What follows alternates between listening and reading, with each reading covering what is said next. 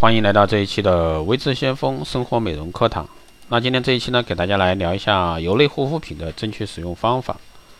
油类护肤品在使用上呢，存在着很多误区。通常呢，大家都会误以为油类质地的护肤品使用以后呢，肌肤会越来越油。而卸妆油卸妆虽然说干净，却会长痘痘。油类护肤品使用不当，肌肤会中毒。但一旦你掌握了它的护肤特性，将对你的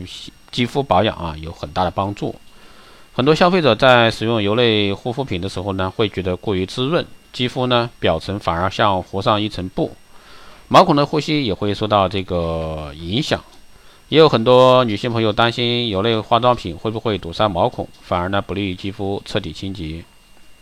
首先呢，油类护肤品使用啊，每次使用都会有残留的感觉。首先检查一下你的用量，油类护肤品的使用量很小，主要是在肌肤表层形成一层薄薄的保护膜，所以说用量并不用太多。如果说是用作按摩油来使用，按摩结束后应该油脂啊擦拭干净，不宜过多的保留在脸上。那如果说产品已经开封的状态下呢，最好是六个月到一年内使用完毕为佳。但是每款产品所有的特性以及含有的成分不同，最好还是参考。参考啊，包装上的使用期限，比如说保质期和它其其他护肤品有什么不同？面部保湿精油，如果说在如果说啊在白天使用的话，是否会对后续上妆造成影响？只要不是特别注明只能晚上使用的专用精油之外，其他任何时间涂抹精油都是没有关系的。但是涂抹之前最好还是先检查一下自己的肌肤，万一肌肤上有残留的自身油粉，还是需要清洁以后再涂抹。自从有了卸妆油之后，感觉卸妆变干净了，那还需不需要使用洁面乳呢？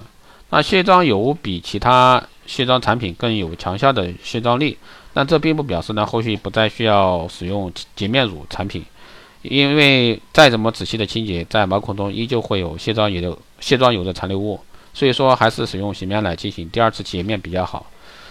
那最后给大家提个醒是：肌肤有点油分会更能保持弹性和光泽，因为护肤产品中有些油分能保持肌肤的正常代谢，但是随着气温的提升，肌肤表层油脂分泌比冬季呢更旺盛，因此在使用油类护肤品的时候要注意用量，以免造成不适应的一个肌肤感受。